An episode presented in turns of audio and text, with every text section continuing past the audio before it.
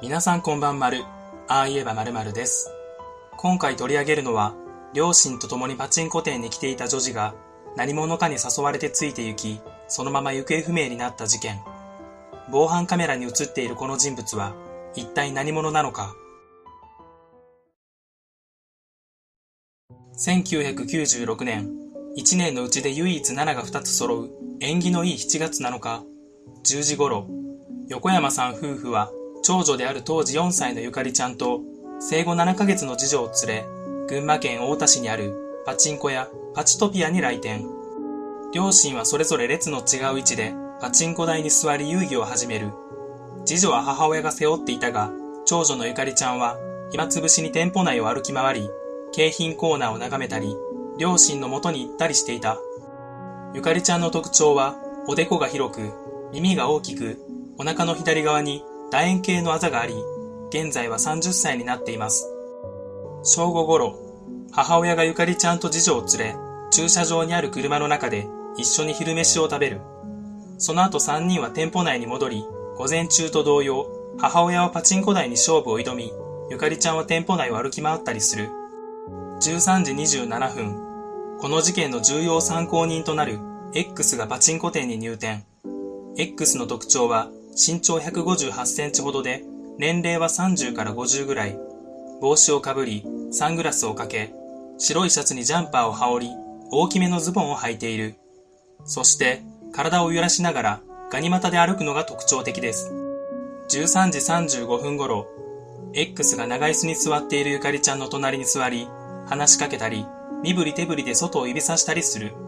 おそらくこの時に、パチンコ屋の外に出るよう促していたと思われます。13時40分頃、父親が長椅子に座っているゆかりちゃんを確認する。13時42分、X が一人で席を立ち、いなくなる。13時45分、ゆかりちゃんが母親に話しかけた後、店の出入り口へ向かう。この際、何々のおじちゃんがいるよ、というゆかりちゃんに対し、母親は、ついて行っちゃダメと伝えたと証言している。出入り口付近には防犯カメラはなく、実際に X やゆかりちゃんが出て行った場面は映っていない。13時50分頃、母親が店内にゆかりちゃんの姿が見えないことに気づき、先ほどまで座っていた長椅子を確認するも、見つけることはできず、父親にゆかりがいないと伝える。14時過ぎ頃、パチンコ店の駐車場や周辺を捜索したが、ゆかりちゃんを見つけられなかったため、近くの駐在所へ駆け込む。しかし誰もいなかったため、大田警察署へ子供がさらわれたと通報。行方不明から2日後には、広範囲に及ぶ捜索が行われたが、ゆかりちゃんは発見されず、現在まで未解決となっています。犯人の姿が防犯カメラに映っているにもかかわらず、なぜ犯人逮捕に至らないのか。それは犯人に対しての先入観が大きく影響しているのかもしれません。この事件は北関東連続幼女誘拐殺人事件として他の事件と関連付けられたり、犯人が分かっているのに捕まっていないという説もあります。しかし他の事件はすぐに見つかるような場所に女児を遺棄しているにもかかわらず、横山ゆかりちゃんの事件では遺体は見つかっていないという大きな違いがあります。もし犯人が同一人物なら、過去の成功体験から同じような行動、同じような生き方法をとり、あえてパターンを崩すことはしないと思います。パチスロでも同じようなことが言えます。イベントの時に毎回角台が出ていたのなら、空いている角台をあえて避けて別の台に座る人は少ないでしょう。というわけで今回は、この事件を単独のものと捉えて考察していきます。犯人の目的。そもそもこの事件の犯人は、本当に女児を連れ去る目的でパチンコ店に来たのでしょうかこの事件で重要参考人とされている X は、来店以降、一度もパチンコ台に座っていないことから、最初から誘拐目的で来店したかのように報じられていますが、防犯カメラの様子を見れば、足元のドル箱に顔を向ける仕草も見受けられます。目当ての台に誰かが座っていたのなら、その台があくまで歩き回ることは別に珍しいことではありません。防犯カメラの映像に映っているのは、ゆかりちゃんに声をかけていた X。この X の帽子に着目していただきたい。帽子の形などから顔を横に向けていることがわかります。その際白いタグのようなものが見えており、正面を向いている際には、後ろからはほとんど見えません。このことを頭に入れて、ゆかりちゃんが X の前を横切る際の画像を見てください。まず X の視線の先からゆかりちゃんが出てきます。連れ去る子供を物色しているのなら、視線はやや下に向いており、当然ゆかりちゃんは視界に入っています。そうでなくても低身長の X が見えていないとは思えません。ゆかりちゃんが X の目の前を通過していきますが、X の顔の向きは全く変わらず、ゆかりちゃんに興味を示していないように見えます。男性の方は思い出してください。目の前に巨乳美女が通った時を、すれ違いざまに視線と一緒に顔の向きも美女について動いていってしまうと思います。もし犯人が連れ去る計画を立てていたのなら、女児の行動は逐一気になるはずです。この後も公開されたこのカットでは、X はゆかりちゃんの方を見ていません。このことから何がわかるのかというと、X は女児に対して特別な興味はないということであり、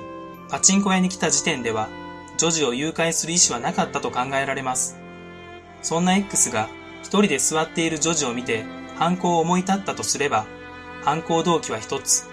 身代金目的。現在ではほぼ皆無となった身代金目的の誘拐ですが、当時ならまだ考えられます。そして、金銭が目的なら、必ず両親に電話をかけているはずです。犯人からの電話。ゆかりちゃんが行方不明になった直後に、自宅の電話にテープレコーダーや逆探知機を用意していますが、その時には犯人からの連絡はなく、公開捜査の後に身代金を要求する電話が何件かかかってきている。その身代金を要求する電話はいたずらと判断されていますが、なぜいたずらと判断されたのか。電話相手の一人は中学生だったので除外するとして、他の人物はなぜ犯人でないと断定できたのか。電話をかけたうちの一人が中学生だと判明しているということは、通信記録などから警察が電話をかけた人物に接触して確認したと考えられます。その上で、それらの人物を犯人ではないと断定したということは、防犯カメラに映った人物と全く違う人物像だったからと推測できます。このいたずらと判断されたものの中に、もし X がいたらどうでしょうか警察の接触があったのなら、その時点で X は身代金を諦めたのかもしれません。犯人像。ここまで防犯カメラに映っていた人物を私が一度も男性と呼んでいないことにお気づきでしょうか？防犯カメラで見る限り男性の格好をしていますが、X は本当に男性だったのでしょうか？帽子の中に髪を隠し、サングラスで目元を隠して、男性が着るような服を身につけていれば、一目見ただけでは女性だとはわかりません。X は女性の可能性がある。その根拠をこれから示していきたいと思います。X が女性だとして、犯行が目的で来店したのでないとすれば、なぜ男性の格好に変装していたのか。そもそも男装が趣味だったり、女性がパチンコを打つということに、後ろめたさを感じて男装した可能性など、いろんな理由が考えられます。そもそも犯罪を実行する上で、犯行を目撃されることは、犯人からすれば極力避けたいはずです。それにもかかわらず、店に複数台ある防犯カメラの存在や、人目を全く気にする素振りもなく、堂々と身振り手振りを交え、ゆかりちゃんを外に連れ出そうとしている点も合わせて考えると、X は普段と全く違う格好で、防犯カメラに映っても問題ない姿をしていた可能性は高いです。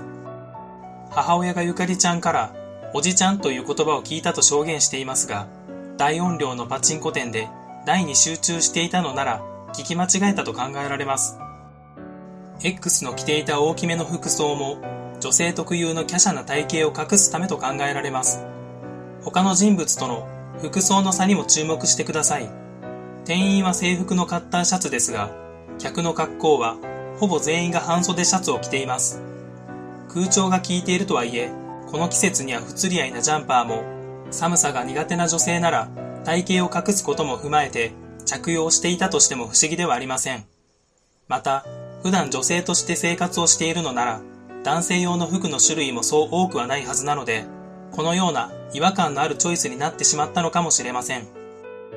犯人が女性だと考えて行動を振り返ると、犯人がゆかりちゃんが一人でいるのを見て、犯行を思いつき連れ去る。ほとぼりが冷めてから両親に身代金要求の電話、警察が通信記録などから電話の主を特定し確認に行く。電話の主が女性だったため犯人像とはかけ離れていて詳しく追及されなかった。警察が来たため犯人は身代金を得ることを諦める。このように警察が犯人と接触しながらも見逃している可能性が考えられます。